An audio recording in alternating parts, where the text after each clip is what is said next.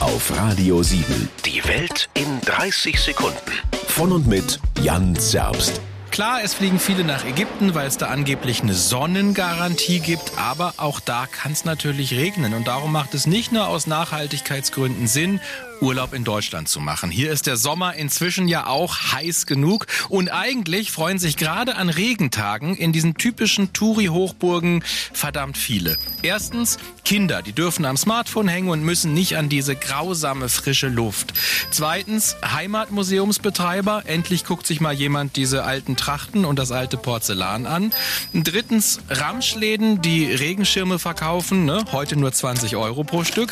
Und viertens natürlich freuen sich die Eltern. Beim drinnen spielen wird nämlich kein Kind sandig oder nass oder kriegt Sonnenbrand oder Zecken oder Mückenstiche oder will ständig ein Eis. Also für echten Traumurlaub empfehle ich den Ort mit der höchsten Regenwahrscheinlichkeit. Radio 7. Die Welt in 30 Sekunden.